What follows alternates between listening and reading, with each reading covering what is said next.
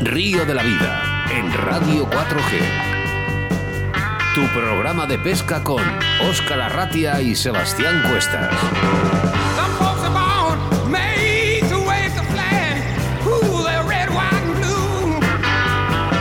Bienvenidos, bienvenidas a Río de la Vida, tu programa de pesca en radio. 60 minutos serán los que nos unen a pescadoras y pescadores de todo el mundo, ya sea a través de la 87.6 de la FM, aplicación móvil Radio 4G Valladolid, o todas esas personas que nos siguen en este mismo, este mismo programa en directo a través de Facebook. Un día con nombre y apellidos, 18 de marzo del año 2021. Mi nombre, Óscar Arratia, y a mi lado, como siempre, el capitán de a bordo, Sebastián Cuestas. Bueno, te voy a pasar a ti el mando. Buenas tardes a todos. Bienvenidos, como ha dicho Oscar, a este programa, este gran programa que le llamamos Río de la Vida. Porque queremos ser el altavoz de los medios de comunicación. Acomodaros en vuestros sillones, porque da comienzo un programa único, un programa número 85, que se dice bien rápido, Oscar. Seguimos sumando y gracias a vosotros esta familia cada día es más grande. Pido a todos los oyentes que cierren los ojos, que se sitúen en su escenario, que yo ya le tengo en la cabeza, que este fin de semana se abre la temporada, Oscar. Ay, estoy qué que me como Bueno, las yo, uñas. yo no he dejado de pescar, eh, ya lo sabes. Yo toda la noche he estado ahí pescando, tirando Pero- ninfas y la cabeza, pero... Pero sí que es verdad que se apetece ya pescar también una truchita. Sí, sí, tenemos, Todo, todo. tenemos, tenemos ganas de todo, la verdad que sí. Bueno, eh, yo creo que en 3, 2, 1 comienza Río de la Vida.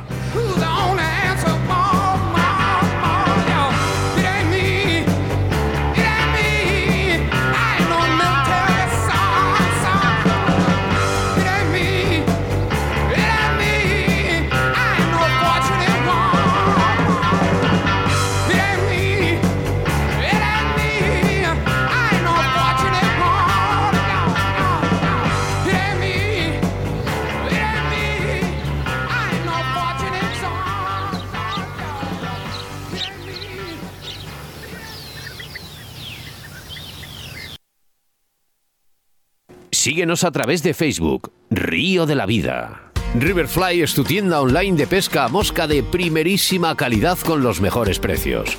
Productos exclusivos de la marca Riverfly como anzuelos, dubin, hilos de fluorocarbono y de montaje, tungsteno y el mejor CDC del mercado. Si necesitas material de primera calidad, no dudes en teclear riverfly.com o en su Facebook Ricardo Vergaz Lozoya y en Riverfly Pesca a Mosca.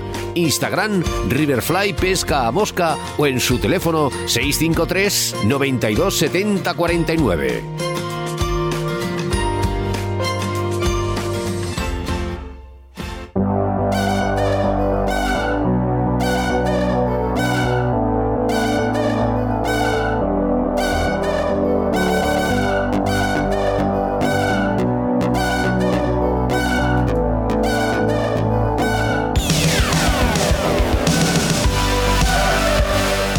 Que en el día de hoy el protagonista es la pesca en agua salada, pero lo primero, Sebastián Cuestas nos hablará de la situación de embalses y caudales, en este caso nos hablará del embalse de Viñuela en Málaga. ¿Viñuela? Sebastián? Viñuela. En el debate del día hablaremos de cómo calibrar un freno de carrete tan importante como para surfcasting como para otras modalidades de pesca.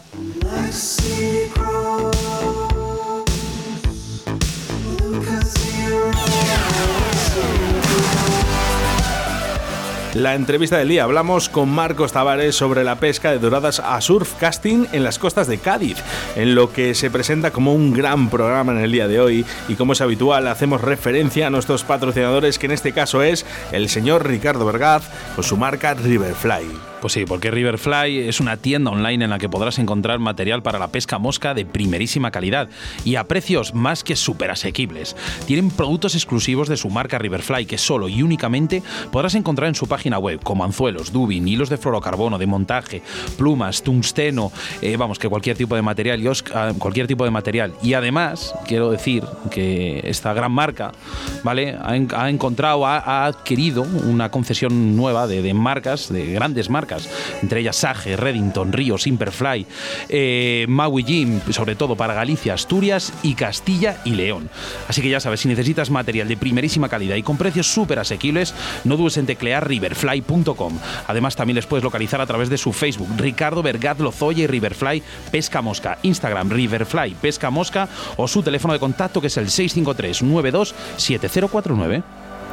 Te miro porque sabes que no me ha dado tiempo a recoger el teléfono en mi pluma y pergamino. 653 92 7049. Nuestro segundo entrevistado nos trasladaremos a, telefónicamente a Fuengirola, Málaga, para hablar con el gerente de la Escuela de Pesca Rincón de Mi Pesca Fishing y esa polémica que existe en Andalucía entre los pescadores deportivos y profesionales junto a esos vedados de pesca y en los que muchos pescadores están tan preocupados. ¿eh? Venga, los colaboradores, los habituales. Moscas de León, Torno Roll, Riverfly, Cañas de Galera Alta, la autovía del pescador Pescador y JJ Fishing. Muchas gracias a todos. Y quiero recordarte que estamos en directo y que puedes interactuar con nosotros a través de ese número de WhatsApp en el 681-07-2297, 681-07-2297. Ya nos han llegado mensajes, muchas gracias a todos. Y también mensajes a través de nuestro Facebook buscándonos por Río de la Vida. Mira, por ejemplo, Antonio Zenamor, que ya está por aquí. Y bueno, quiero enviar un fuerte saludo a todas esos pescadores y pescadoras que nos escuchan desde Puebla de Híjar, en la comarca del Bajo Martín, provincia de Teruel. Me ha tocado buscarlo, Sebastián. Sí, bueno, para que veas hasta dónde llega Río. Muchas gracias.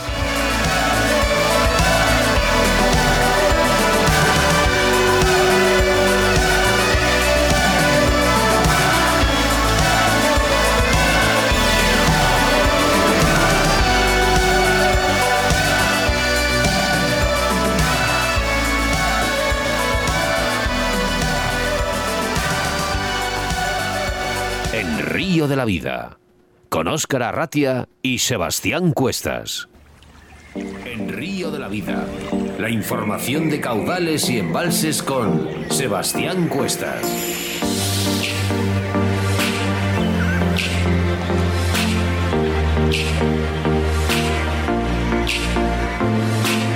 En nuestra sección de embalses y caudales hablamos del embalse de Viñuela, situado en la provincia de Málaga.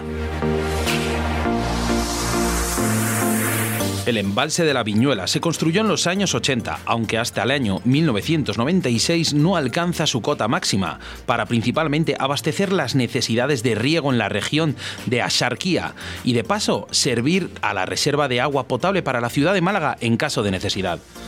Su construcción supuso un impulso no solo a la agricultura de una región tradicionalmente agrícola, sino además abrigó grandes posibilidades turísticas. No en vano, los alrededores del embalse se han ido poblando de nuevas zonas residenciales, instalaciones deportivas y hosteleras. Por supuesto, también supuso un nuevo lugar de referencia para los pescadores malagueños.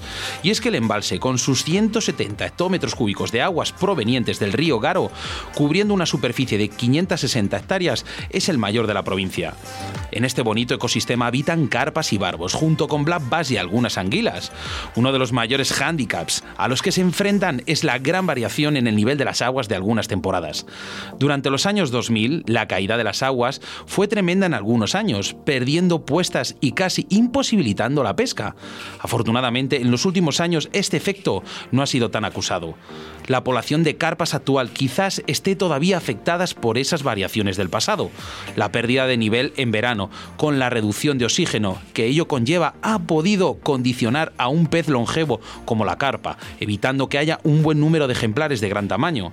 Sin embargo, si hablamos de ejemplares de un tamaño medio o bajo, sí que se ha producido un éxito demográfico, y es que hoy en día encontramos una gran densidad. Por ello, la viñuela es un escenario más apropiado para aficionados al CUP que técnicas como el car fishing. Encontraremos buenos accesos y facilidades para colocar un puesto. Sin embargo, si el nivel del agua está muy alto, es posible que inunde zonas de carrizo, dificultando enormemente la pesca. La otra principal especie deportiva es el black bass. Su población también ha sufrido altibajos, aunque la opinión general sobre su situación en los últimos años es que no es un lugar fácil, pero hay un número decente de ejemplares de gran tamaño. Las condiciones térmicas del entorno, con unas temperaturas medias suaves tanto en invierno como en verano, hacen que el bass esté activo buena parte del año, convirtiendo a la viñuela en una buena alternativa cuando la actividad cae en otros embalses.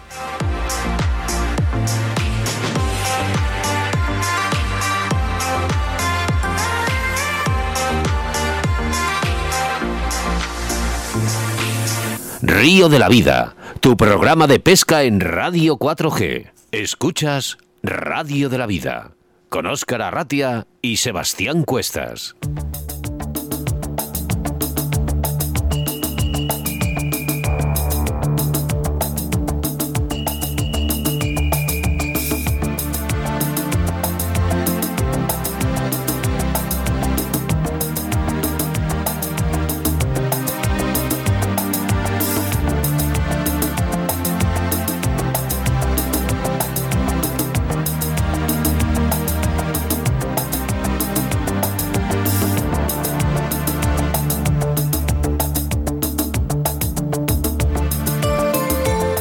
Para regular correctamente un freno, deberemos tener en cuenta primeramente la resistencia del sedal con el que contemos. Hay que tener mucho ojo con considerar el diámetro en relación a la resistencia del sedal, puesto que tal y como cualquier pescador sabe, existen multitud de diferentes sedales fabricados por distintas casas, cada uno de los cuales ofrece una resistencia diferente. Durante la pesca el sedal será sometido a gran cantidad de empujones y tracciones que pueden llegar a romperlo. Para evitarlo disponemos del freno. La duda surge así en este punto. ¿Cómo saber cómo y cuándo debe comenzar a patinar el freno? Según se ha determinado para lograr una correcta absorción de los impactos y movimientos bruscos realizados por el pez en su pelea por no ser pescado, el freno deberá ceder línea cuando reciba un empujón violento que equivalga a un tercio de la resistencia nominal de la línea. Así, si contamos con un sedal cuya resistencia sea de 30 kilos, el freno deberá patinar cuando el tirón alcance una fuerza de 10 kilos. En caso de no hacerlo así, corremos el serio riesgo de que parta la línea. De esta forma, las otras dos terceras partes ayudarán a resistir y evitar la rotura cuando la línea recibe un impacto muy fuerte. Por lo tanto, para calibrar un freno resulta fundamental poder medir la fuerza que supone un empujón violento. Existe para ello básculas tipo dinamómetro, que además nos servirá para medir el peso de nuestras capturas. Una vez dispongamos de esta báscula, para la calibración deberemos seguir los siguientes pasos. Monte el carrete sobre la caña que vaya a utilizar. Esto es muy importante. Calibre siempre el carrete montando en el equipo definitivo que lleve de pesca, puesto que las características de la caña alteran notablemente la fuerza que se transmite en cada caso a la línea. Una vez montado el carrete, pase la línea por las guías y de fijeza a la caña. Ajuste el carrete a la mano, calibrándolo según considere a su ojo. Coloque la báscula en la punta del sedal, provista de un anillo de plástico que nos sirva para medir el punto máximo al que llegará la báscula cuando demos el tirón. Dé un fuerte tirón con la caña y compruebe el punto máximo alcanzado por la báscula. Calibre el freno para que no sobrepase el anillo del plástico de la potencia máxima deseada. Repita la operación varias veces hasta conseguir que el freno patine en la potencia deseada, un tercio, por ejemplo, de la resistencia de la línea.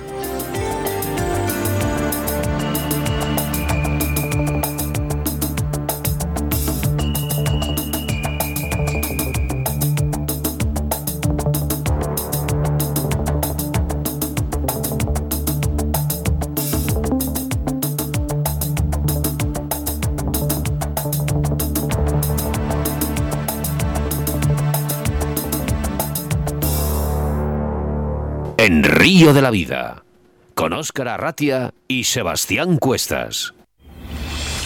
En Río de la Vida te ofrecemos nuestro invitado del día. Y es que hoy nos toca hablar de agua salada con uno de los pescadores más representativos de las costas de Cádiz, Mar- Marcos Tavares. Buenas tardes. Muy buena, muy buenas tardes, Oscar Sebas, muy buena. Buenas ¿Qué tal? tardes, ¿qué tal hace de tiempo por ahí? Pues el tiempo es estupendo. Aquí con los dientes largos de no poder salir a pescar ahora mismo con esto de la, de la movilidad, pero bueno, eh, deseando que de poder salir, claro que sí. Hombre, por, tie- por tiempo te lo cambiamos, ¿eh? Por tiempo te lo cambiamos porque aquí en Valladolid hace sol, pero, pero un frío. Frío, frío. Y aquí se nota también estos días refresca un poco, pero aquí en 24 grados todo vamos, durante el día, una maravilla. Bueno, hoy, hoy, Marcos, hablamos de la pesca de dorados a surcasting en las costas de Cádiz. ¿Cuáles son los mejores lugares y fechas para poder pescar estas doradas? Bueno, es que esa eh, la costa de Cádiz, pues no podría yo decir que este sitio tal o sitio cual es malo, ¿no? Porque para mí es, es un, vamos, un paraíso para pesca de la dorada de, una punta a la otra, pero bueno, sí que es cierto que a mí me gusta personalmente buscarla más, eh, más pegada al estrecho, ¿no? En la zona que, que a mí me gusta más. Ya, ya le digo que, que como, como he comentado, toda la costa gaditana es buena para, para ella y la fecha, pues estamos ahora mismo en pleno comienzo de temporada de la dorada y la primavera y sobre todo después del verano, los meses de septiembre y octubre son, son clave, ¿no? Son meses que, bueno, hay que aprovechar porque es la mejor fecha, es la mejor fecha para buscarla. Hay que aprovechar, lo que pasa es que los de Castilla y León no podemos ir. Ya, ahora mismo ni yo. Bueno, nos hacemos eco ya de los mensajes que nos llegan a través del 681-07-2297. Una pregunta de nuestros oyentes. Dice, hermoso, amplio litoral caditano, ¿mejor sitio? Pues para mí eh, es que más que el sitio eh, es más importante el momento, ¿no? De, de cuándo buscarla. Más que el sitio, el momento y reunir una serie de, de patrones, ¿no? Que tenemos que buscar para que para que estén activas. Y si tuviera que elegir un sitio así más concreto de la zona, pues le diría que Sahara de los Atunes, Conil, El Palmar, esas tres playas para mí, a mí personalmente son las que más me gusta buscarlas. Eh, dos preguntas en una. ¿Cuándo y dónde debemos buscar estas doradas? Y lo más importante, y que siempre se preguntamos prácticamente a todos los pescadores de, que pescáis en el mar, eh, ¿la tabla de mareas es, es tan importante para a la hora de escoger un día? La verdad es que sí, sí que lo es. Porque, a ver, es que la dorada, bueno, es un pez que es bastante receloso, ¿no? Entonces, eh, como he comentado antes, es importante buscar un momento bastante ¿no? Que es cuando son momentos de actividad que, se encuentran ellas activas.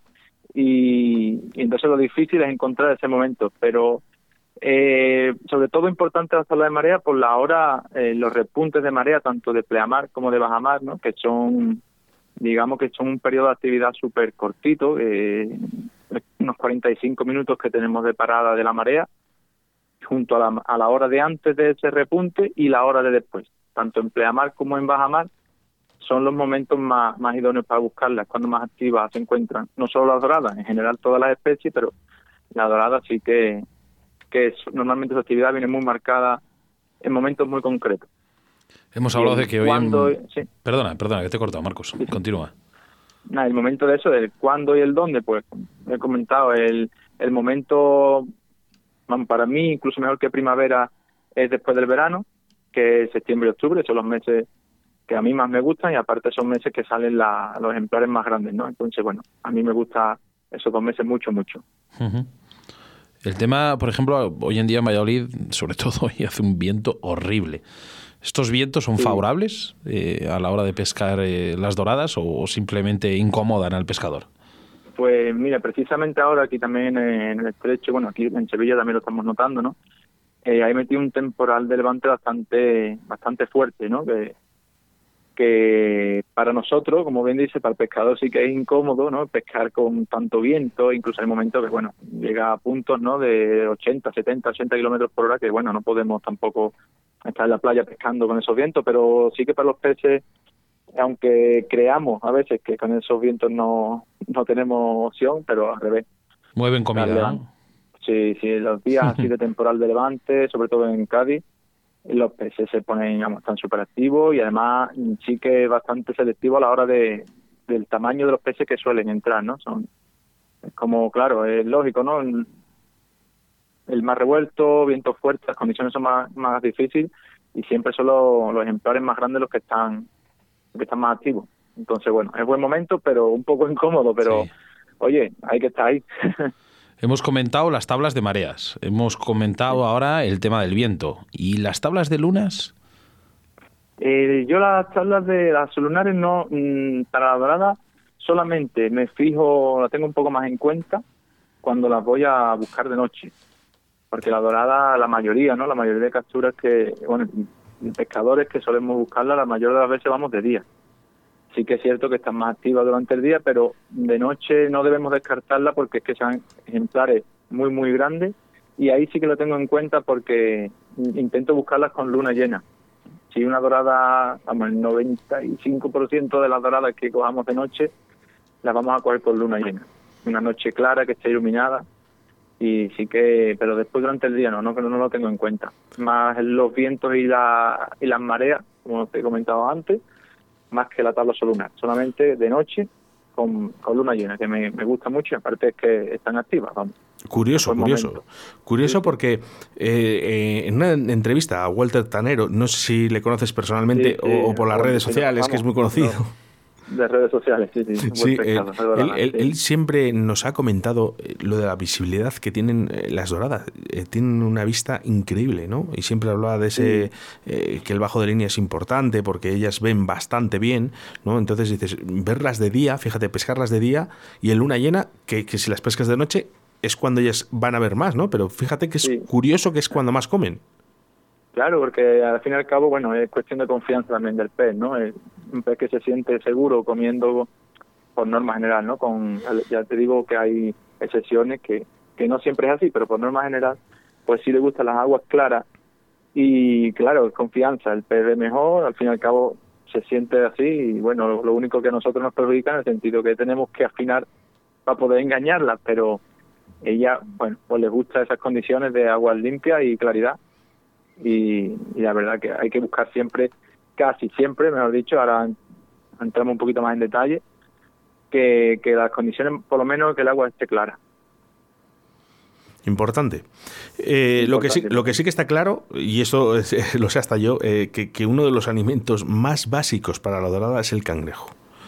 Eh, sí. Sí. que nos gustaría saber un poco tu opinión ¿no? y, y qué resultados estás teniendo con ello.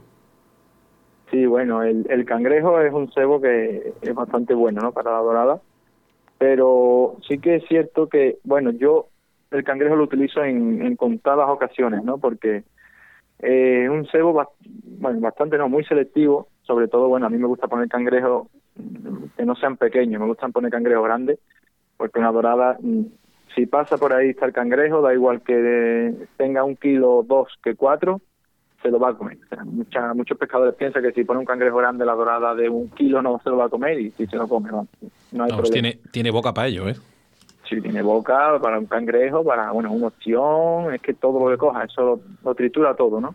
Entonces, bueno, eso no tenemos que preocuparnos por el tamaño del cangrejo, porque sea la dorada que sea, se lo va a comer. Y aparte, bueno, es muy bueno porque no nos quita de que otros peces pequeños, sargos pequeños o ejemplares de dorada más pequeños, mo- mojarras o cualquier cualquier pez pequeño se coma nuestro cebo, ¿no? Un cebo bastante selectivo. Lo que sí que a mí me gusta utilizarlo en días que, por ejemplo, hay mucha actividad de peces pequeños, que otro tipo de gusano o de cebo, ¿no? No tiene por ser gusano, no aguanta eh, tanto tanto pez pequeño, se lo come todo, y el cangrejo, sin embargo, pues siempre está pescando. Es lo Mm. bueno que tiene, que si la caña está en el agua una hora, el cangrejo sí está pescando, y entonces es un cebo que es bastante bueno. Y a mí personalmente me gusta utilizarlo sobre todo en zonas rocosas o en zonas mixtas de arena y piedra. En arenales, solo arena no no no suelo ponerlo, prefiero utilizar otro tipo de Mira, nos, otro tipo de cebos más. Marco, más nos preguntan por aquí, a través del WhatsApp, del 681072297, eh, eh, que cómo los montas, el cangrejo, cómo, qué montaje haces. Yo pongo do- dos montajes de cangrejo, depende de la distancia que lo quiera lanzar. Si vamos a pescar una distancia media, corta, o sea, corta, media distancia, eh, le pongo un montaje que yo le llamo los tirantes, ¿no? Le- yo le hago una con el hilo de licra que utilizamos, el hilo elástico, no pincho el cangrejo, simplemente le hago al cangrejo mm, sin taparle la boca siempre con hilo de licra para que no se muera. Le hago un par de tirantes, uno por cada ojo, se le dé la, o sea que rodee el cangrejo, y en esas dos líneas de hilo elástico paso el anzuelo pero sin pinchar el cangrejo. Entonces queda con bastante movilidad, mm, totalmente vivo y las patas libres, entonces para lances cortos y medios va súper bien. Y el otro, que cuando tenemos a lo mejor una piedra más lejana a la orilla y tenemos que ganar algunos metros con el cangrejo, pues ahí sí que le licro, digamos, la medio cangrejo junto a las patas de uno de los lados y hago como un jamoncito, ¿no? De cangrejo, por llamarlo así de alguna forma. Me está entrando ganas de comérmelo todo. a mí. Según estás contando. yo- no veas. Yo lo que sí que nunca lo pincho, nunca, nunca. Siempre solamente con la licra va, va súper bien. Hombre, ahí Entonces, siempre De esta forma queda más aerodinámico y, Seguro que te aseguras que, el- que en este caso tu cebo dure más y, y tenga más atracción. ¿no? claro, Claro, claro, está vivo y queda, hombre, el movimiento pues siempre es importante, ¿no? Mira, Marcos, me- hay, una, hay otra pregunta por aquí y, y yo, vamos, que soy tota- totalmente un- un- en, este, en este tema, vamos, voy, voy ciego, que pone, ¿el pepino de mar es un cebo eficaz? ¿Hay que ponerlo entero? Primero, ¿qué es el pepino, por favor? Bueno, el primero, lo primero, comentar del pepino.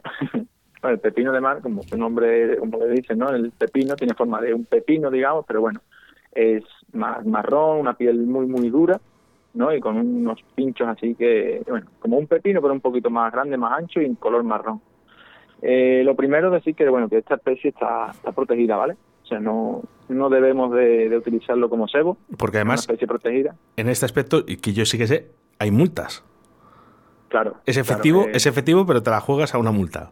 Yo no lo recomiendo. Lo primero, y, y, vamos, primero de todo porque es una especie protegida, ¿no? Que es súper importante en nuestras costas y tenemos que cuidarlo. Y lo segundo, que hombre, ya con la cantidad y la variedad de cebos que tenemos, pues bueno, es una tontería, ¿no? Arriesgarnos a, a matar un pepino, ponerlo y encima que nos denuncien, ¿no? Cuando hay muchos cebos, como por ejemplo la tita de palangre, que, que funciona igual de bien, a la hora de ponerla es prácticamente, igual, para manipularla, para anzuelarla. Y bueno, la dorada le encanta. Y podemos comprarla, no tenemos necesidad de, de jugarnos de jugarnos una multa ni de matar a, a un animal protegido, no, no, Eso tiene, es. no tiene sentido. El, el tema de, de que las profundidades, los fondos, ¿cuáles son realmente los idóneos para la pesca de doradas a surfcasting, sobre todo en Cádiz, que es eh, de lo que hablamos hoy? Claro, bueno, mira, la costa de Cádiz, pues tenemos la suerte de que podemos encontrar cualquier tipo de fondo, ¿no? Si queremos playa de piedra, queremos una playa de arena, si queremos mixto, acantilado, podemos probar y tenemos opción a pescarlo todo. La dorada la vamos a encontrar en todos los tipos de fondos. Da igual que sea roca, que sea arena, que sea un mixto. La dorada se alimenta perfectamente en cualquier tipo de cualquier tipo de playa de las que encontramos por aquí. Ya te digo que, que la vamos a encontrar. A mí me gusta intento, ¿no? Intento buscar siempre eh, bancos de arena entre pedregales, son zonas de paso que va la dorada a lo mejor de un banco de, una mancha de piedra a otra y pasa por ese banco de arena, ¿no? Entonces posicionar nuestro cebo en esos pasos pues son unas opciones muy muy buenas. Hay gente que prefiere pescar en fondo de roca pura y dura. A mí personalmente no, es una pesca más cómoda a la playa, me gusta más y, y la prefiero buscar así, en fondos mixtos son súper efectivos y, acompañan siempre, bueno, no solo doradas, podemos encontrar otras especies y así tenemos el abanico pues, un poquito más, más abierto. Sí que, sí que es verdad que cuando veraneamos, ¿no? que es cuando más vemos a los pescadores en las playas, es cuando más vemos un poco todo este rollo del surfcasting, que es, que es una barbaridad, ¿no? Pero os vemos lanzando con unos lances súper lejos. Eh, Sí que es verdad que, que un buen lance tienes mucho grado en esta modalidad. Pues la verdad es que sí, Oscar, esto es, siempre es bueno, bueno, cuanto más completo sea un pescador, ¿no? Pues más, opciones tiene a mano y el lance es una de ellas, indudablemente.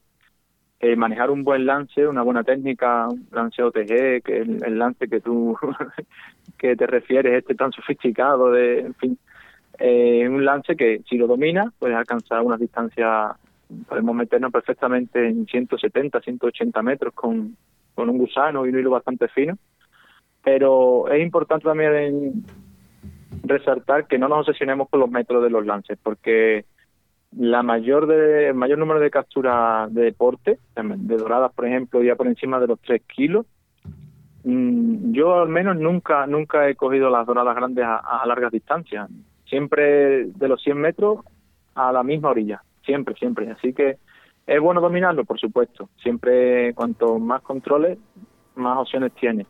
Pero tampoco obsesionarnos con los metros. Es más importante localizar un buen momento y una buena zona y la fecha que, que obsesionarnos con los metros del lance. Qué alegría me das. manejarlo. Qué alegría me das, Marcos, porque yo discuto, yo pesco mucho en, en- en las costas del Mediterráneo, sobre todo en la parte de Murcia, Torrevieja. Di la verdad, Oscar, que no pasas de 80 metros y ya está. No, es que las pesco, las, eh, Marcos, entre tú y yo, las pesco a- en la orilla, Sí, sí, pero sí. en la misma orilla. Entonces, claro, tengo una discusión con mi amigo Mariano de Murcia cada vez que va a pescar y dice que no, que hay que lanzar lejos. Y digo que no. Digo que, que- que si estoy pescando, eh, yo pesco lubina.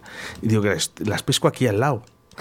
Sí. Marcos. Nos las pasamos, nos las pasamos con tantos metros. Digo que no hace falta, que no hace falta. ¿Plomo corrido o plomo fijo? Eh, bueno, este es un debate bastante bastante extendido entre los aficionados de, surfcasting, ¿no? Buscando la dorada. Yo personalmente los, los pesco con la pesco con plomo fijo, pero por una sencilla razón.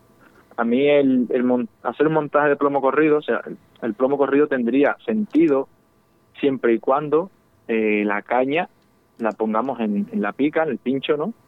Y no la tensemos. O sea, en el momento que nosotros lanzamos un montaje de plomo corrido y tensamos la caña hasta que el puntero esté marcando, la función del plomo corrido la ha perdido por completo, porque la dorada automáticamente, tal como tira, siente la, la presión de- del puntero de nuestra caña. Entonces, bueno, para mí no tiene sentido, salvo que la persona que lo utilice pues deje su caña puesta totalmente destensada y sí que la dorada pues come y mientras nota o no la tensión del puntero pues ha recorrido a lo mejor cuatro o cinco metros, ¿no? Pero creo que o no he visto a nadie nunca pescando con plomo corrido y con la caña destensada. Yo por eso monto con plomo fijo. Entonces esa diferencia ahí creo que es importante pensarla por lo menos, ¿no? Que hay que tenerla en cuenta. Una, un- había un tema que cuando hablábamos con Walter eh, del tema de las doradas, era el- la, la sutileza la- de cómo comían las doradas, que no te enterabas. En- Cuando pescas con, con esta modalidad surcasting, pasa lo mismo que cuando pescas desde embarcación. ¿Cuesta, ¿Cuesta notar esa picada o es más, es más, no sé? Depende, depende también el cebo, depende, porque a veces la dorada con cebos como el cangrejo, por ejemplo, pues sí que come un poco más, no nos cuesta más ver la picada porque a lo mejor ya incluso llega a matar primero al cangrejo y después come, o lo ataca a las patas y después come, y eso nosotros hasta que no come bien, digamos, y se clava, no notamos nada, pero una vez que, por ejemplo, con el gusano no nos pasa, ¿no? Un cebo que, bueno, un gusano súper fino, al final eso a la más mínima que lo toque pues sí que Claro. sí que lo notamos. Aparte cañas muy muy sensibles que utilizamos últimamente se utilizan cañas muy sensibles hilos muy finos. Al final la dorada cuando come se nota. Tanto si come para tierra y despensa la caña como si come para adentro que, que la picada se nota pero sí que es cierto que en cebos así grandote tipo a lo mejor cangrejo o mejillón Ujú. sí que la dorada es más recelosa y a lo mejor lo mata o le da un o lo ataca y lo deja y eso sí que, lo- que lo hace sí Eh, si hay una cosa que no falla en Río de la Vida es nuestra típica pregunta de los bajos de línea. Estás, bien has dicho antes, o bien hemos hablado antes, de que las doradas tienen muchísima visión. Los diámetros, has hablado de que pescas con diámetros bajos. ¿Qué diámetros son los idóneos? Sí bueno nosotros bueno mm, Y luego si pescas con fluorocarbono, ¿no? Sí, sí, en la, en la línea madre, en arena, pescamos con, con un 0,14, ¿no? Para ganar esos metrillos que hemos comentado cuando hacen falta. Y, y si pescamos en un mixto, pues a lo mejor pescamos 20 con un 25 de cero madre, de línea madre, perdón. Y en la gameta sí que intentamos afinar lo máximo posible porque, bueno, al fin y al cabo es el trozo, ¿no? Esos dos metros que, que digamos es lo que, lo que está más visible, ¿no? Porque es lo que la dorada va a ver. Yo intento no subir, depende del fondo que tengamos, pero intento no subir de un 0,28, como máximo, máximo, 0,28. Y si pescamos en arena, que sabemos que no hay piedra que nos puedan rozar el bajo, pues hasta un 18, un 20, bajamos, porque es que en días con el agua parada, el agua limpia, hay que afinar sí o sí. Y a veces parece que no, pero intentamos a lo mejor poner una caña con un diámetro un poquito más gordo y vemos que la actividad en esa caña no, no es la misma que cuando pescamos más fino. Entonces, bueno, tenemos que afinar. Marcos, una, una de las preguntas que además nos hace Josema del grupo Los Pezca, no sé si lo conoces en Facebook, eh, un grupo que tiene Conozco el grupo, 40.000 oye- mm, seguidores y demás. Dice, ¿cuánto tiempo eh, revisas el cebo en el caso de que no haya picada? Tanto cebos duros como blandos. Yo, sea el cebo que sea, a mí no me gusta dejarlo, sobre todo, vamos, si es un cebo blando, pero aunque sea duro, un cangrejo, una tira de choco, una tita, no me gusta que pase más de 20 minutos en el agua, aunque no haya actividad ninguna, me da igual. Yo, eh, para mí es súper importante revisar siempre el cebo, que esté apetecible, que esté fresco, bien presentado y sobre todo que no sabemos si en uno de esos lances y la gameta se ha enreado, si no está pescando como debe. Nos podemos encontrar mil cosas que a lo mejor con la confianza de creernos que, bueno, es un cangrejo, no se lo ha comido nada y lo dejamos una hora, una hora y pico y, y el aparejo está enredado, entonces no pesca. Lo, lo principal es que el cebo esté siempre pescando y bueno, una revisión así unos 20, 15, 20 minutos máximo, más no lo dejo nunca, nunca. Y bueno, pues eh, sí que es verdad que no nos podemos despedir sin que nos cuentes esa historia, ¿no? Eh, un poco eh, algo, algún momento de tu vida que ha quedado grabado en esa retina, ¿no? En, en la pesca de doradas, a, a surcasting. Sí, pues mira, hay una que... que, Me encanta esta claro, pregunta, Marcos. Sí, sí, Porque que- cada, cada, pescador es diferente, además. Sí, sí, sí. Bueno, yo recuerdo que, bueno, la primera hace ya unos añillos, por lo menos ocho años, nueve, que fue la, cuando cogí la dorada, bueno, la más grande que he cogido, ¿no? Que pesó seis kilos y medio, que creo que, bueno, si algún día logro superar eso, pero complicado. Y ¿Cómo, recuerdo cómo- que, cómo- bueno, cuánto, ¿Cuánto es la dorada? seis kilos y medio. ¿Hay doradas de 6 kilos y medio? Sí, sí, se ven muy pocas, pero So- bueno, so- algunas... pensaba que solo las pescaba Walter Tanero, pero, pero ya veo que no. Ya veo que no. ya veo que no. y bueno, recuerdo que nos sorprendió la captura porque, bueno, me, me- me sorprendió en aquel momento. Ahora, después de los años, me doy cuenta que no fue una cosa fortuita, ¿no? Y que, que era un momento idóneo para ella. Y bueno, me sorprendí porque iba buscando rodalos en pleno noviembre, de noche, con un temporal súper grande. Y me llegó esa dorada y bueno, cuando la vi yo no, no daba crédito, ¿no? Bueno, esa dorada espectacular, ¿eh? vamos, además un ejemplar súper viejo y vamos, precioso. Mira, quiero, Y bueno, quiero con- hacer. con, aquello. Eh, Marcos, quiero hacer eh, solo la última pregunta porque es una de un oyente, además está insistiendo. Número de anzuelo con el que pescas. Número de anzuelo. Pues eso es muy. Yo sé que es bueno, relativo. variable. Claro, porque depende del cebo, pero bueno, si, si pesco con gusano, tipo gusano de playa o catalana, o gusano americana, una, todo lo que sea gusano, suelo montar en un anzuelo del 2 o el 4, si es catalana, que es más fina, pero normalmente el 2. Y si pesco con cebos más voluminosos, tipo atita o una tira de choco, eh, un cangrejo, pues ahí ya sí que me subo a un 2 barra 0, 1 barra 0, depende un poco del cebo, pero más o menos en esos números de ahí ni mucho más ni, ni menos menos del 4 nunca, siempre entre el 2 y el 4 para gusano y un 1 0 2 0 para cebo un poquito más más voluminoso. Pues eh, gran sabiduría la de Marcos eh, en esta pesca de doradas desde costa, en Cádiz. eh, nos hemos centrado un poquito en esto, pero sí que es verdad que a mí me gustaría un poquito hablar más de nudos, más de cebos eh, y bueno, pues hacer más preciso esta entrevista. Eh, te aplazo para otra entrevista, Marcos, si es posible. Claro, cuando cuando quiera, por supuesto, encantado, por supuesto que sí. Cada vez que, cada vez que tenemos una entrevista de este tipo, de, de tema de mar y, y demás, y sobre todo, bueno, tocando esta, esta maravillosa, este maravilloso pez llamado La Dorada, a mí me encanta. Yo me quedo, me quedo hipnotizado escuchándote, escuchando a Walter, escuchando a Humberto, todos estos. O sea, me encanta, me encanta. Y no soy pescador, no es que no sea, sino simplemente voy menos porque me pilla lejos. Lejos, claro. La verdad que es un mundo y una especie muy bonita y cuando la conoces y te metes de, de lleno en, en todo, ¿no? En su costumbre, en todo lo que lo que la rodea y, y- y ya amas a la especie, ¿no? Te gusta y la conoces y, en fin, Y además, ya te dejas llevar, te dejas llevar. y además te digo eh, que, que se nos está poniendo complicado para, para pescar, ¿verdad? Ahora en, en Bueno, Málaga, ver, a- en, en Murcia y en Andalucía en las costas. Yo te invito a que te quedes porque va a hablar ahora Juan Macano, que Sí, le conoces sí, no. perfectamente de No todo me lo lo que está pierdo, no lo pierdo. de todo lo que está pasando. es un tema importante y bueno, tampoco podemos verlo con, con miedo, ¿no? Tenemos que esperar un poco a ver lo que va a pasar y, y ya está. Y esperemos que no tengamos problemas, ningún tipo de problemas los deportivos Bueno. y la gente que vaya bien. y Ya. Yo, yo creo que vamos a sacar de dudas a muchos pescadores con la entrevista de Juan Macano Sí, en el día no de hoy. No lo dudo, no lo dudo. Marcos, mil gracias. Un abrazo. A vosotros, a vosotros, buenas tardes y encantado de estar con vosotros. Placer es nuestro. Un saludo, buenas tardes. Escríbenos un WhatsApp a Río de la Vida 681 07 22 97.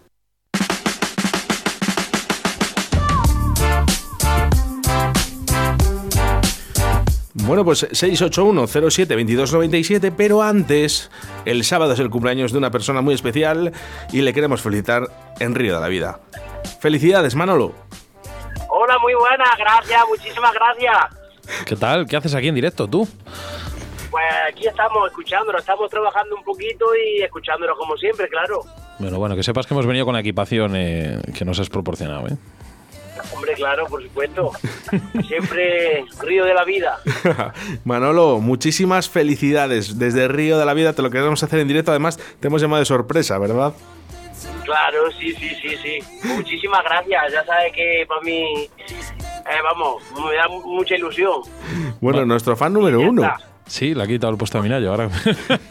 Ahora que se ha hecho, Sí, sí, sí. se ha hecho director Minaya aquí de, de aquí de Río de la Vida. Y bueno, pues nuestro número uno es. ¿Quieres felicitar a, a Manolo Minayo? Que te veo, Sí, hombre, sí. te veo nervioso. Toma, te, te he abierto el micro ahora. Felicidades, Manolo. Minayo.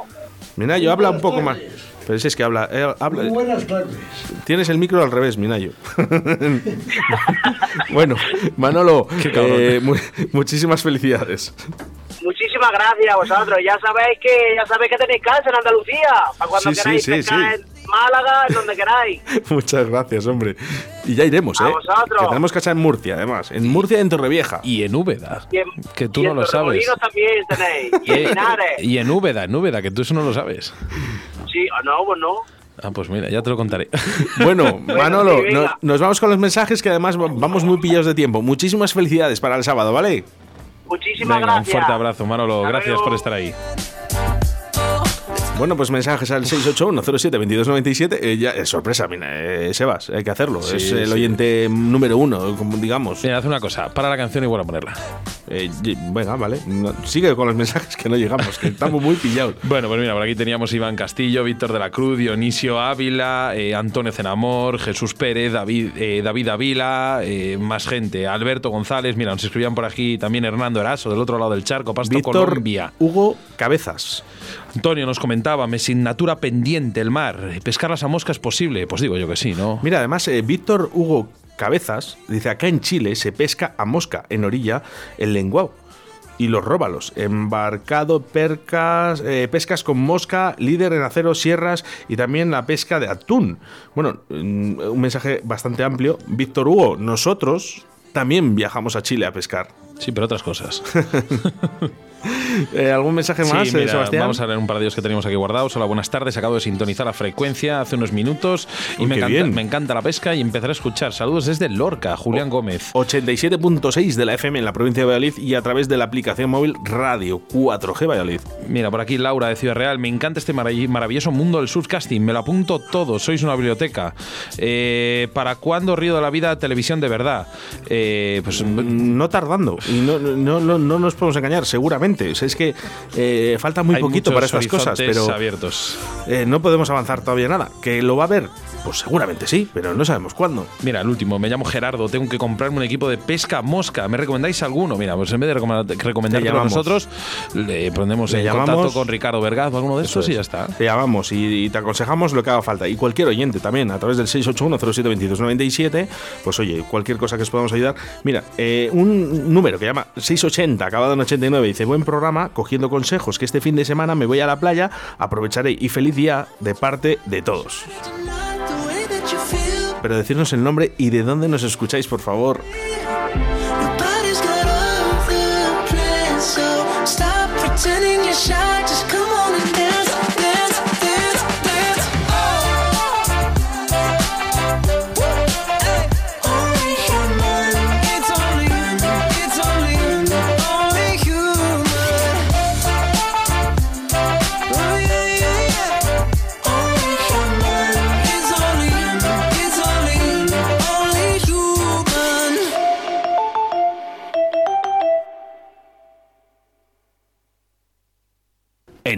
De la Vida, con Sebastián Cuestas.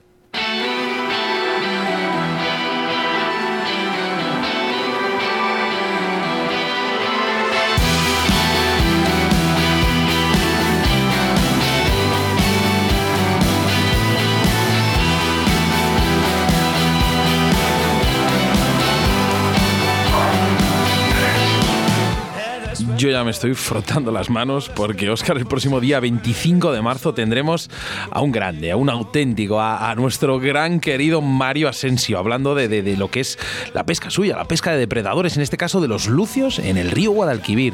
Es que yo me quedo anonadado con este tío, macho.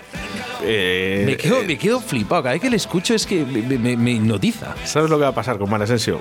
Que aparte de aprender lo vamos a pasar genial, ¿no? Sí, Y- es una maravilla. Y tío. aquí le queremos un montón, es miembro del staff de, de Río de la Vida y bueno, pues es uno de nuestros pescadores y además de los queridos, ¿eh? no solo por nosotros, sino por toda la gente de toda España.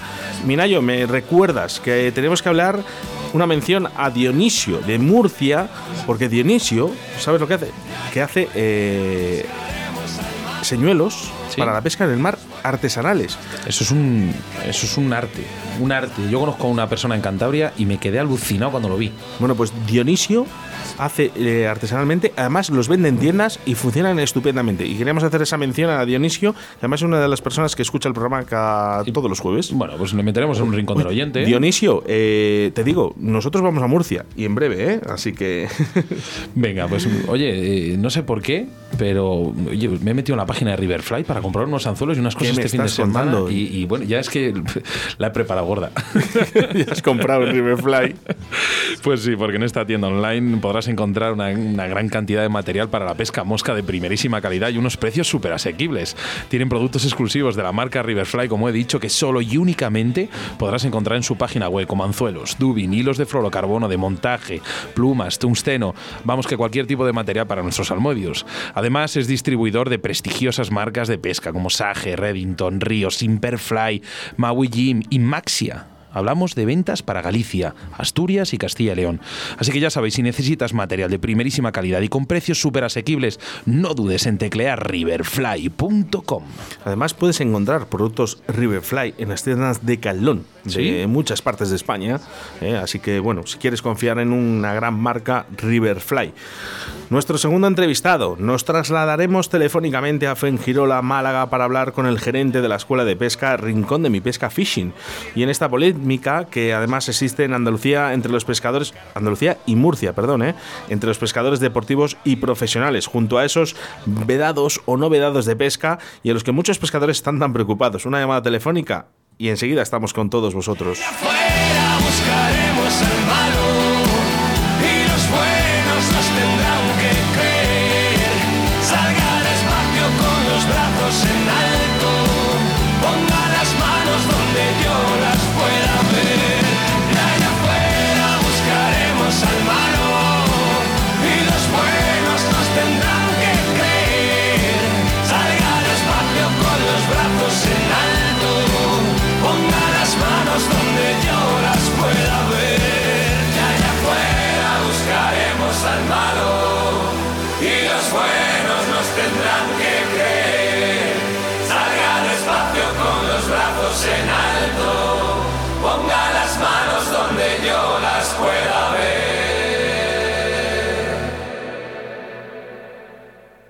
Síguenos a través de Facebook, Río de la Vida.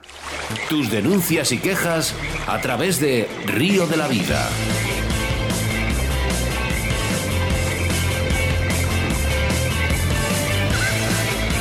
Bueno, pues eso hemos hecho, trasladarnos, tras- nos trasladamos hacia Málaga para hablar con Juan Macano, para hablar de ese proyecto, ¿eh? vamos a llamarlo proyecto que se va a llevar a cabo sobre la pesca en las costas de Murcia y Andalucía. Buenas tardes, Juanma. Hola, buenas tardes, Oscar. ¿Qué tal, Juanma? ¿Cómo estamos? Muy bien por aquí. Muy- con respecto a la situación que tenemos con respecto al COVID, pues mejorando poco a poco. Y nada, mandaros mucha fuerza y mucho ánimo antes que nada. Que digo que eh, tú eres de Málaga, ¿no? Málaga. Málaga, Sí. pues... bueno, eh, fue en Girola, Málaga. Bueno, eh, yo este año, si no voy, eh, mi mujer se divorcia de mí. Pues dice que es de las únicas zonas que, que no he ido y, y que tenemos que ir sí o sí. O sea que ya te llamaré. Aquí tenéis que venir. La verdad es que Málaga está creciendo mucho y bastante, bastante bien. Está teniendo una progresión muy bonita. Bueno, sabes, Eh, del COVID se ha, hablado, se ha hablado mucho, se habla, pero de lo que se habla de verdad es que sabemos que existe esta nueva realidad que es eminente en las costas andaluzas y de Murcia. Un proyecto que además se está estudiando en estos mismos momentos. ¿En qué consiste, Juanma? Sí, ahora mismo lo que se pretende eh, es instaurar una reserva marina, eh, concretamente aquí en Andalucía, entre en la zona de Cádiz, entre el islote de Santipetri y Cabo de Trafalgar, eh, con el principalmente con el objetivo de preservar zonas eh, para, para masificar un poquito, para darle un poquito de, de, de ayuda y protección a, la- a algunas especies que se supone que están estudiando a ver hasta qué punto. Ahora mismo todo está en proyecto, Oscar. No se sabe exactamente cuáles van a ser las medidas que van a tomar definitivamente, pero lo que, lo que, se, lo que consiste simplemente es intentar eh, proteger zonas, ¿vale? Y hay un proyecto con respecto que si quiere ahora, ahora lo vemos, lo Yo, desarrollamos.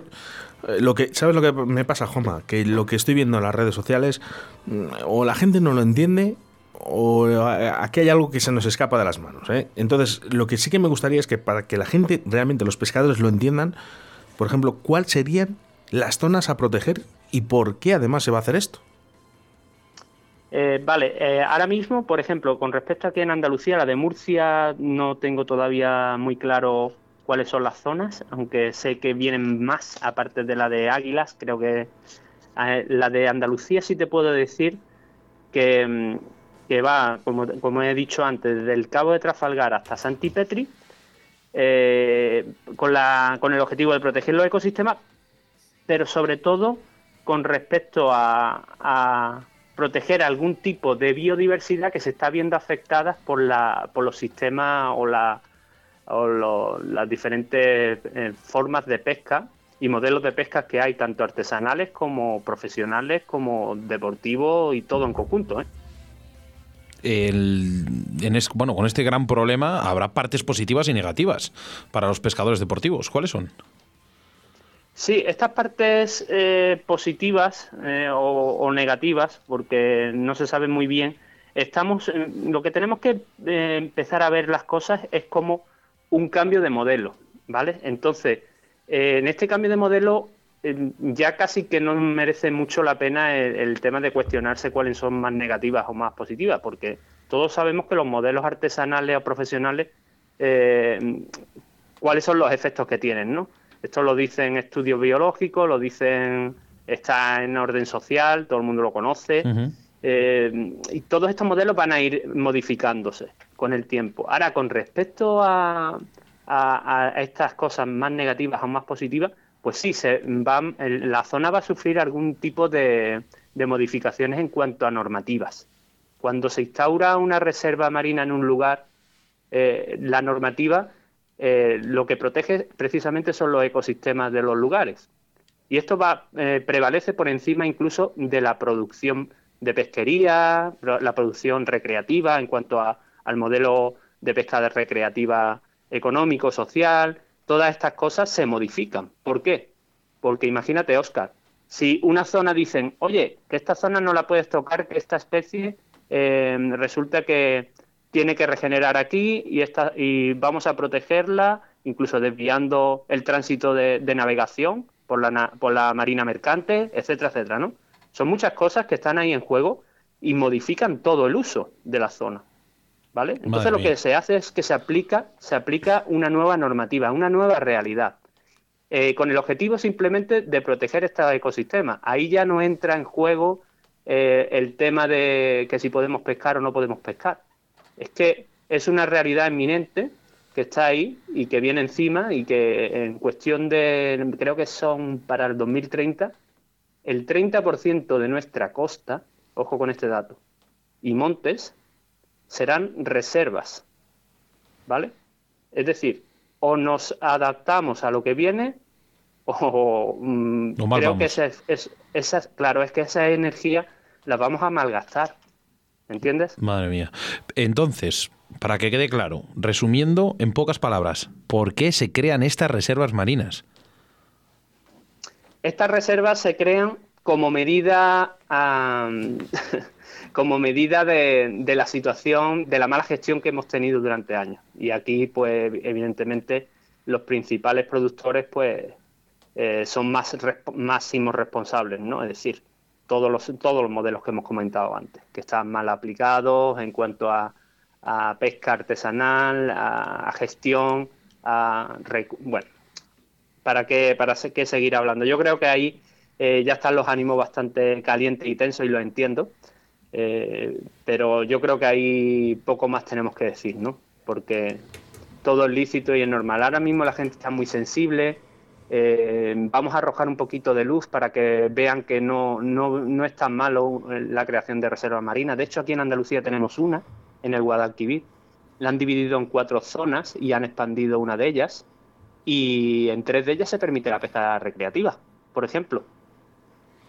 ¿Vale? O sea que, para que veáis que eh, los modelos se van, se van adaptando. Ten en cuenta que estas zonas son eh, unos, eh, unos lugares, unos santuarios de cría necesarios para la especie, un respiro de esta presión pesquera, o estos modelos que hemos comentado antes, eh, para que regeneren. Y lo que hace es que desbordan los límites y, y la vida marina va cobrando sentido y vida. Y en estas zonas no se pueden ni, ni pescar ni artesanalmente, ni, ni profesionalmente, ni recreativamente, me refiero. Ahora, las zonas colindantes y dentro de estas zonas que también hay espacios que dejan la pesca recreativa, pues lo que hace es que se eh, fortalecen y, y nuestra... Se podría decir, se podría decir que son como vedados de pesca. Correcto, Son vedados de pesca como en los ríos que se vedan las cabeceras pues, cuando un río está en, en baja población, por ejemplo. Lo que pasa es que dices vedados, la gente ya piensa en economía, como que tiene que gastar dinero. No, bueno, vedados no es lo mismo que acotados, pero bueno, Claro, al no, no final es lo mismo, pero yo creo que la gente, no sé si, mm, corrígeme si me equivoco, Juanma, la gente ya está pensando en que va a tener que pe- eh, pagar por pescar. Eh, sí, lo primero que está pensando la gente es, eh, es que mm, se le va a tener que a lo mejor que pagar por, por mantener todo esto. Vamos a ver. Cuando se pone en gestión una reserva marina, lo primero que se accede son a fondos, tanto de la Unión Europea como de los eh, organismos competentes, que proveen al lugar de su sustento y sostenibilidad de, eh, económico con respecto al mantenimiento, porque esto acarrea una vigilancia mayor, esto acarrea más medios, más personal. ¿Qué es lo que eh, vemos aquí? Pues que si la zona se va a proteger y se necesitan medios, eh, y si ese, esa zona eh, regenta o, ostenta un, digamos, un, un título como reserva, el dinero va a venir también por otras, por otras partes, ¿vale? En el modelo de, de la zona del Guadalquivir, ni mucho menos los pescadores tienen que pagar más por pescar en esta zona. Y las zonas son más ricas. Es verdad que hay vedas, que existen limitaciones de horarios, es verdad que hay zonas donde no te puedes meter, pero mm, hay muchas otras zonas colindantes que se van a regenerar de una manera espectacular. Así que eh, todo lo que sea preservar lo, lo poquito que nos queda, yo creo que nunca puedes, nunca debemos de tener miedo a eso. Hombre, yo, Eso sí, yo te voy a decir una cosa. eh, esto que está pasando en el mar ahora mismo, en, en estas costas, en Andalucía, en Murcia, esto pasó en Castilla y León. eh, cuando dijeron, vamos a poner la pesca sin muerte. Eh, no te lo puedes imaginar. Cinco años, ¿eh? En cinco años. Lo descontentos que estaban los pescadores, Sebastián. Tú estabas ahí. ¿Y, y cómo estaban los pescadores? ¿Qué, qué decían? No puede ser, esto, esto, esto eh, se va a la mierda, eh, no va a haber turismo, eh, la pesca ya no va a ser lo mismo. Bueno, pues a día de hoy, muy pocos pescadores están descontentos sobre esta norma. En cinco años empezaron a ver los, los resultados, pero unos resultados bastante buenos. efectivamente, efectivamente. Pues No pueden estarlo porque eh, cuando entran en, en gestión este tipo de, de lugares, eh, eh, que el objetivo principal es desarrollar y, y garantizar la cría de, de ecosistemas y regeneración de fondos, el mar, los ríos también me imagino, pero el mar tienen una capacidad de regeneración muy, muy importante. Suben las tallas de, de las especies más habituales, ¿vale? Eh, por ejemplo, la dorada que hemos estado, había estado hablando antes, ¿no? Pues subirían, mm, sería muy normal desde costa capturar doradas de mayor porte y mm, el pescador eh, disfrutaría mucho más su, su jornada y su inversión en equipo, etcétera, etcétera.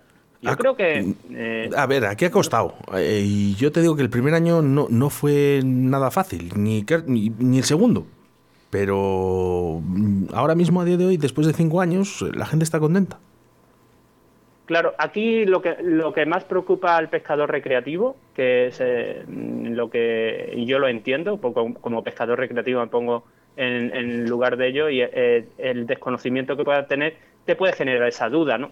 Y cuando nosotros desde la escuela hemos estado trabajando muy duramente para, para informarnos al máximo eh, con respecto a esto, pero lo que más preocupaba era que la pesca profesional pudiera aprovecharse de, esta situación. No solamente la pesca profesional va a aprovecharse de esta situación, nosotros también. Pero no El- solamente los pescadores, la industria eh, socioeconómica con respecto al mar, turísticamente, todos. Una cosa, Juanma, porque eh, estamos hablando de un proyecto, ¿vale? En- ahora, Claro. a, a día de hoy todavía no hay nada que diga que no, no podemos pescar, ¿vale? Pero, eh, ¿sabes realmente cómo se, pueden van, se van a gestionar estas zonas al final? Eh, o, o realmente ahora mismo todavía no se sabe nada? Eh, realmente todavía no se sabe nada. Lo que sí se puede garantizar mm, casi con total seguridad es que van a permitir la zona, va a haber zonas donde se va a poder practicar la, la zona, la pesca de recreo, eh, tanto desde costa como desde embarcación. Y otras zonas que no.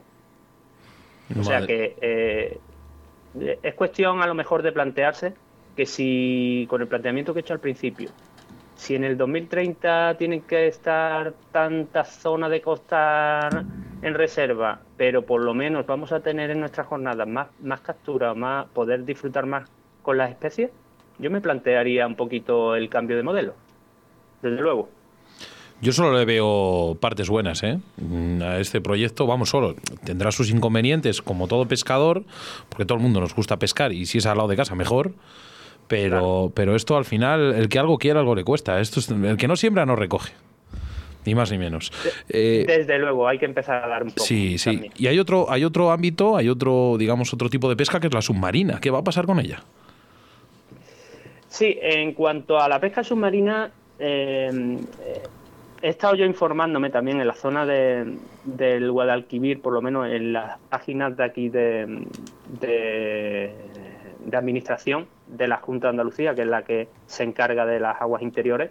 Eh, he podido observar que hay zonas que también permiten la pesca en, en el- en este, en esta reserva.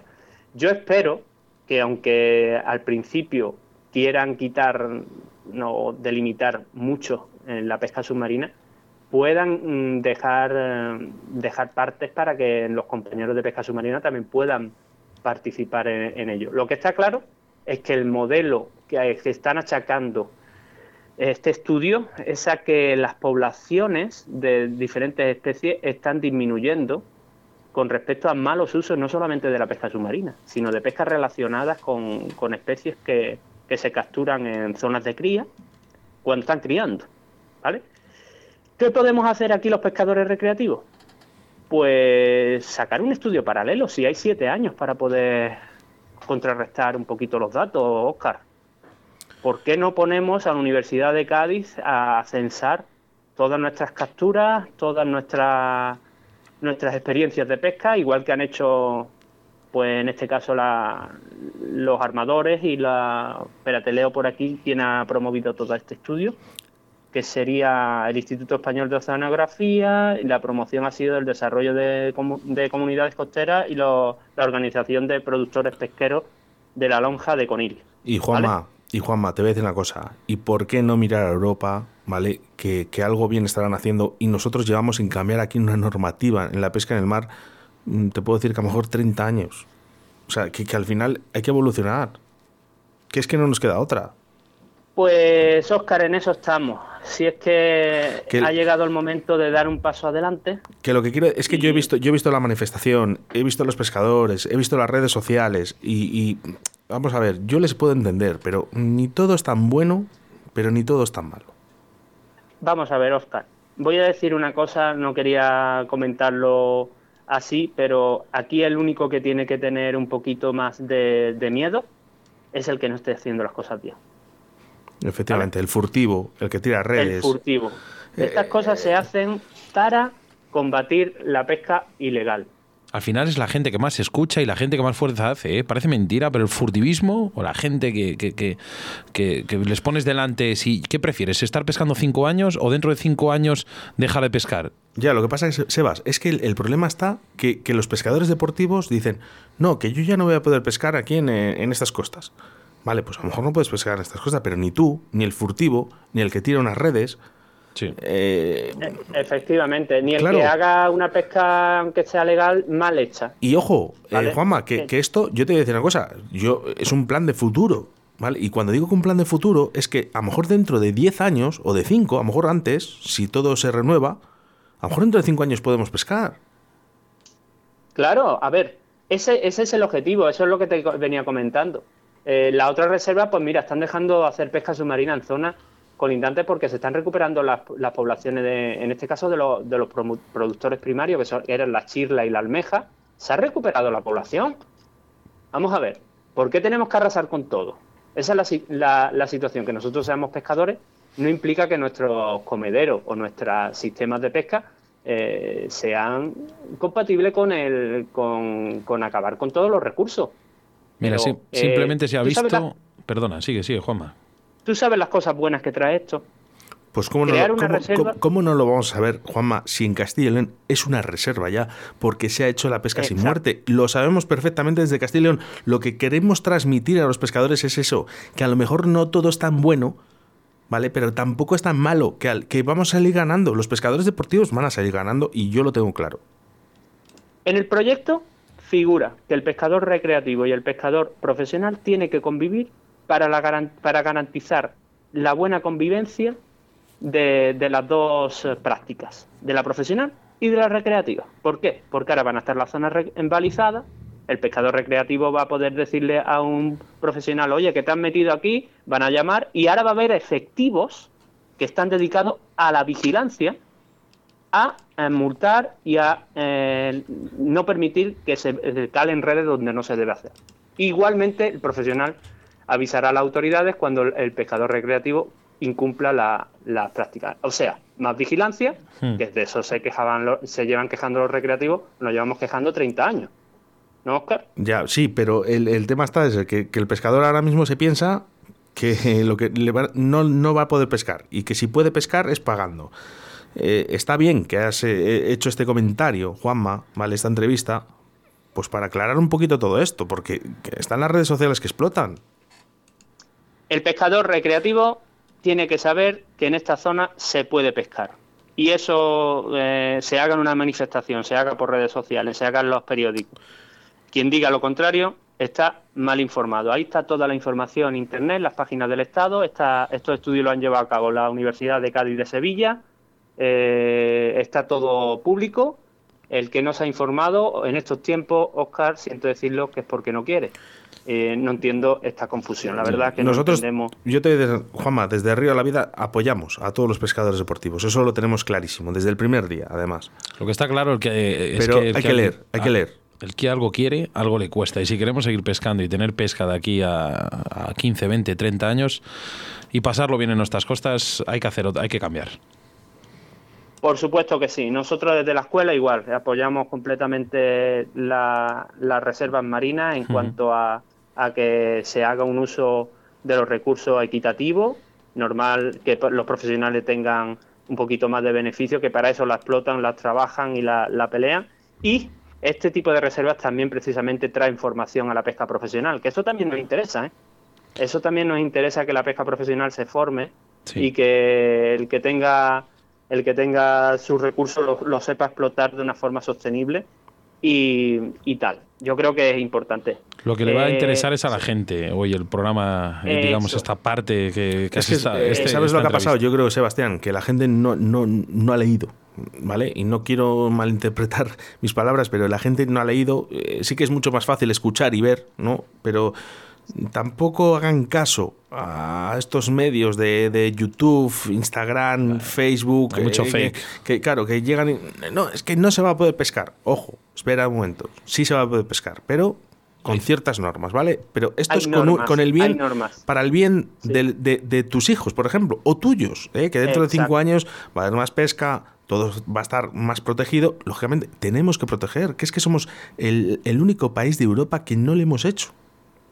Efectivamente. Eh, hay modelos portugueses sin tantas eh, normativas re- de reserva y tal, más en estado abierto, que funcionan de esta forma y están funcionando muy bien. ¿Tú Y recuerdas, Juanma, de la que- última, de la, no- la última normativa que se ha hecho en pesca en el mar? En el norte, con- en Cantabria, ¿no? Con estas especies, Cantabria, en Por la zona Sí, de... pero la zona en- sur, la zona sur digo, ¿eh? En cuanto a reservas, ¿te refieres? Sí, bueno, en, en Galicia hicieron lo del tema del marisco, eso sí que lo sé, pero, pero Sí, en, sí, en sí. las costas de Cádiz, eh, de Andalucía, eh, ¿algu- ¿alguna La- normativa? la- o, bueno, normativas nada, conforme se han ido creando las reservas. Ahora va a entrar una normativa también de en cuanto a pesca eh, profesional. Pero normativas muy estamos muy muy muy atrasados, tienes toda la razón, Oscar. Hay que hay que regenerar todas las normativas. Es que no nos queda No otra, otra. de verdad. Es es que, que- que hay que seguir con esto, pero, pero, hay- pero tiene que haber alguien que diga sí, sí o sí no, y, y que aparte eh, que tiene que haber estas normas, sí o sí. Eh, Juanma, El proyecto, el proyecto ya para terminar rápidamente, Sí. el proyecto recoge precisamente la en el punto número 7 que se debería de, de empezar a practicar la pesca de captura y suelta, sobre todo en las nuevas generaciones, inculcarlas. O sea, Mira, cuando dices un proyecto, ya te está diciendo que se puede pescar. Yo no entiendo ya que la gente pues no haya no se haya informado bien antes de, de apoyar cierta iniciativa. Juanma, resumido, resumido lo que acabas de decir, eh, este proyecto sirve para que los que vengan también pesquen, ¿verdad? Con el tema de captura y suelta. Eh, sí, ¿Con un sí o con un no? sí, Vale. Eh, ¿Me haces un favor? Sí, claro.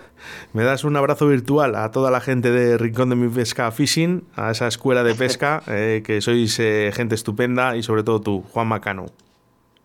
Pues muchísimas gracias, Oscar. Un placer estar aquí y os mando otro muy fuerte para todos los oyentes de, de este programa y daros la enhorabuena por el trabajo que hacéis de difusión y tan profesional en estos tiempos que corren. Que La, enhora- falta hace. la enhorabuena te la damos a ti y vamos a hacer un corte en este programa, vamos a hacer este corte de esta entrevista, ¿vale? Te la vamos a mandar y lo que sí vamos a intentar es, hacer, digamos, eh, eh, darle mucha fuerza y a este, Pues que la digamos, gente a lo esta escuche. entrevista ya que la si, gente lo si- escuche si no quieren leer, todo- si no quieren leer, que lo escuchen.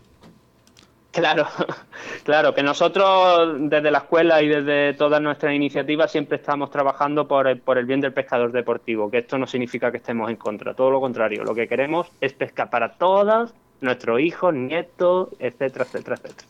¿Sabes?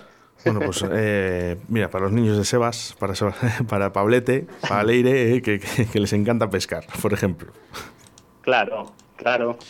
Bueno, Juanma, Por supuesto. un auténtico placer. Nos has abierto los ojos, por lo menos a mí y a mucha gente que, como bien ha dicho Oscar, se pensaban, claro, que al final cuando tú oyes voces te quedas con lo que oyes, no, no con la realidad. Entonces, eh, a mí me ha encantado todo como lo has explicado y sobre todo lo que, lo que te he dicho antes, que me has abierto los ojos. Pues nada, hombre, eh, para, para eso estamos. Lo que sí son tiempos de, de- de permanecer tranquilos, seguros y de contrastar información siempre, en cada paso que demos. Es muy importante. Gracias, Juanma. Un abrazo gracias, fuerte. Gracias a ustedes, un abrazo. Adiós. Río de la Vida, tu programa de pesca en Radio 4G. Perfecto, eh, recuérdamelo. ma- Eh, se ha metido aquí María Asensio. No sé, no sé, no sé por qué se ha metido María Asensio. Bueno, gracias, Juanma Cano.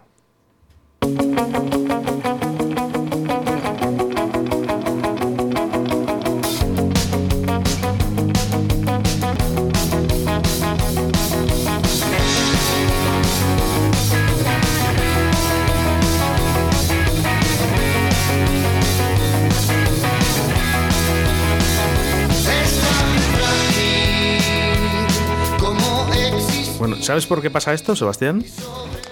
Pues somos personas. Somos humanos, somos personas, trabajamos en directo. Otra cosa que otras radios no lo hacen, ¿eh? Eh, bueno, tienen 40 personas dentro del estudio. Ojo. Aquí somos tú y yo y Minayo, ya está. Bueno, el audio que os quería poner es un audio que, que me ha llegado en estos momentos y bueno, pues vamos a hacer una cosa. Vamos a ponerlo ahora bien. A todos los amigos pescadores de depredadores, os informo de que este 25 de marzo, en Río de la Vida, estaré con vosotros, yo, Mario Asensio, hablando de eh, depredadores, la pesca del lucio en el río Guadiana. Así es que, bueno, oh, aquí os espero para pasar una tarde agradable. Jueves 25 de marzo. 25 de Mario marzo me suena porque es Río jueves. de la Vida. Río de la Vida, eso es María Asensio. Gracias. Bueno, a ver, que hemos tenido aquí a Minayo nervioso hoy. Minayo, buenas tardes. Buenas tardes. ¿Qué tal estás? Bien, bien. ¿Te ha gustado el programa? Sí, estoy entretenido. ¿Cómo ves la polémica esta de Cádiz, eh, bueno, de las costas andaluzas, eh, la costa de Murcia? Yo creo que es que, que hay que ir a la captura y suelta. Bueno, nada, gracias. Claro, Minayo. sencillo y directo. Y para toda la familia. Bueno, pues hasta aquí, un programa más de Río de la Vida, programa 85 con la pesca de doradas a surcasting, eh, surcasting en las costas de Cádiz. Y seguidamente Juan Macano nos explicó perfectamente, además, eh, esas nuevas normativas, que gusten o no. Son yo creo que necesarias para todos. ¿eh? En breve el programa ya está disponible en todas las plataformas, aplicaciones de podcast. Pues le, eh, lo puedes escuchar donde tú quieras, ¿eh? visualizar a través de nuestro Facebook de Río de la Vida. Y ahora Pues- solo tendrás que esperar. Mira yo, dale, ¿cuánto, cuánto hay que esperar? 167 horas y 10.020 minutos. Eh, eh, Vero, ¿Qué? Uy, estoy, perdón. estoy, ¿Qué? estoy en directo, está saliendo en directo. Ay, no, perdón. A ver, Ah, Ve- Verónica, no, no, no cuelgues, hombre, no cuelgues. No, Eh, a ver, que ya, no te oyes, ya te está echando la bronca. Dile, dile, dile que te vas a tomar una cerveza ahora, Sebastián Cuestas, por favor. Me ha, me ha colgado. Bueno, dale, despídete, Sebastián. Bueno, me ha encantado este programa. Río de la Vida es para mí una, una familia formada por todos, por todos vosotros, nuestros invitados, patrocinadores, queridos oyentes. Y es que en cuanto llegue a casa voy a abrir la maleta, voy a echar todas las cañas y todo, porque mañana no tengo ni un solo minuto para preparar nada y en cuanto acabe la jornada me marcho. No seas mentiroso, Sebastián Cuestas, que ahora mismo cuando llegues a tu casa te vas a tomar una cerveza con tu mujer, con Verónica, que tanto la queremos, ¿eh? y vas a preparar luego las cañas. Sí, la verdad que sí, pero bueno, eh, muy importante lo de preparar la pesca. ¿eh? Bueno, pues muchas gracias, ¿eh? muchas gracias a todas, eh, público, a toda esa gente que nos sigue a través de la 87.6 de la FM, a toda la gente que nos sigue a través de la aplicación móvil Radio 4G Valladolid, a toda la gente que estáis en estos momentos todavía en Facebook. Y bueno, saludos de quien te habla, Óscar Arratia, acompañado del doctor Minayo y mi compañero y amigo, capitán de a bordo, Sebastián Cuestas. Nos vemos en el río.